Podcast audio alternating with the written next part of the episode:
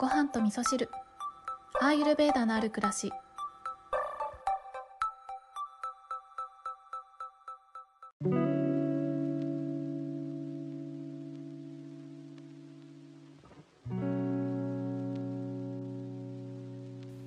こんにちは。土井京子です。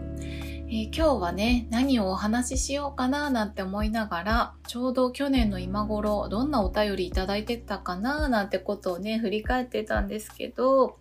いろんなね、お悩み相談なんかもいただいたりしてたけど、皆さんその後ね、どうですかね？多分、ごはみそ聞き始めてもう1年経ちましたっていう方も多くいらっしゃるんじゃないかなって思うので、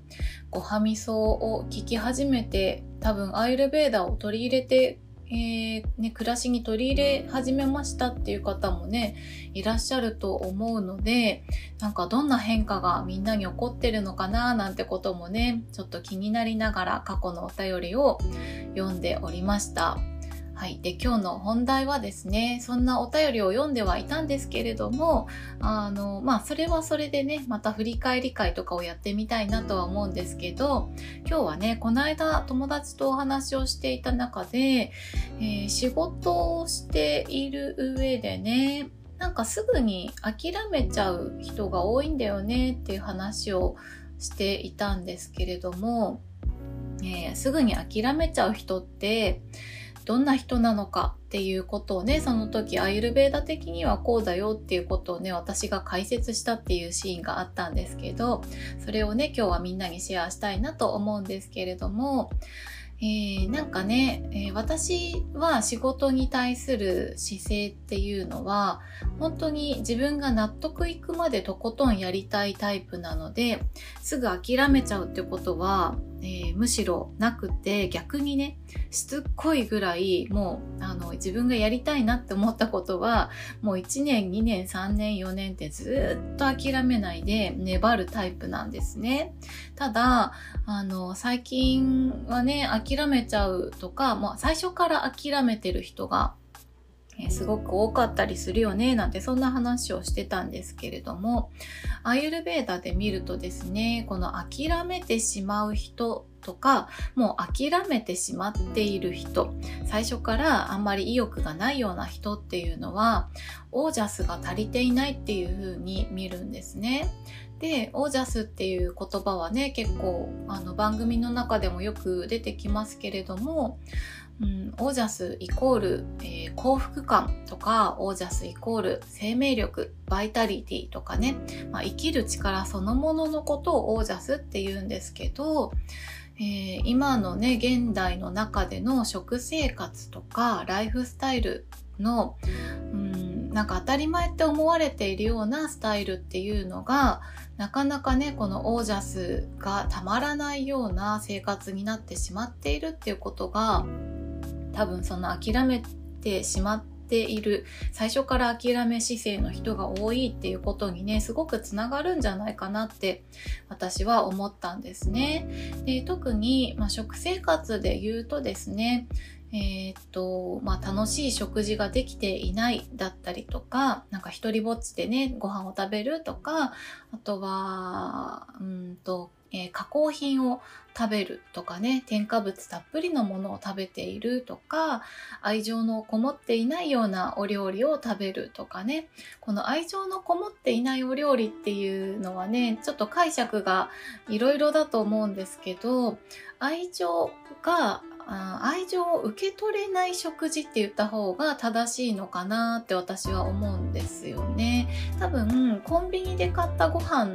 だったとしてもそこから愛情を受け取れる人っていると思うんですよね。コンビニで買ったご飯だったとしてもその野菜を作ってくださった農家さんに感謝しながら食べるとかね、え、お肉とかお魚が入っていたらその命に感謝しながら食べるとかね、まあ、そんな風に感謝の気持ちを込めながら、えー、愛情を受け取りながら食事をするっていうことが、えー、できない人が多かったりとかね。でこの感謝を受け取りながらそうなな何でもそうだと思うんですけどいろんなことに対して感謝を忘れてしまうような世の中になってきてしまうっていうのはちょっと前にねお話しした便利なものをね手に入れたからじゃないかなって私は思っていていろんなことがね簡単に手に入るようになったいろんなものが簡単に手に入るようになっていつでもどこでも好きなことを好きな時にできるとか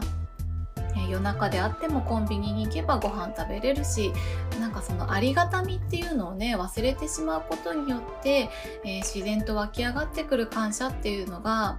うなかなかね難しくなってきてしまっているのであえて意識しないと感謝できないっていうねそんな風になってきていることによって、えー、食事から、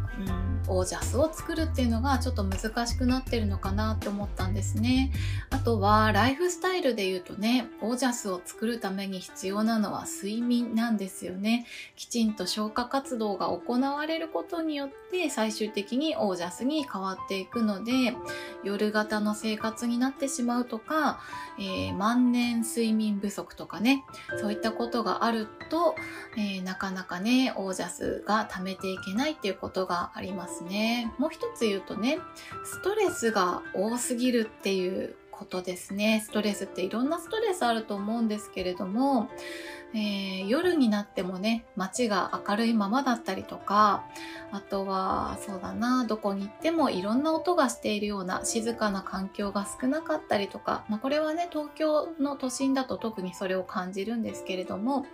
あの私のね地元の方に行けば夜はとっても静かで、えー、適度に暗いからリラックスできる環境っていうのができてるんですけど東京の都心にいるとですねあえて、えー、音がしないような環境を作ったりとか暗くしないとなかなかリラックスできなかったりとかねそんなことがあったりするので、まあ、そういう環境に住んでる方が増えてるっていうこともあってなそれでねオージャスためにくい生活になってるよねっていうことがあると思うんですよね。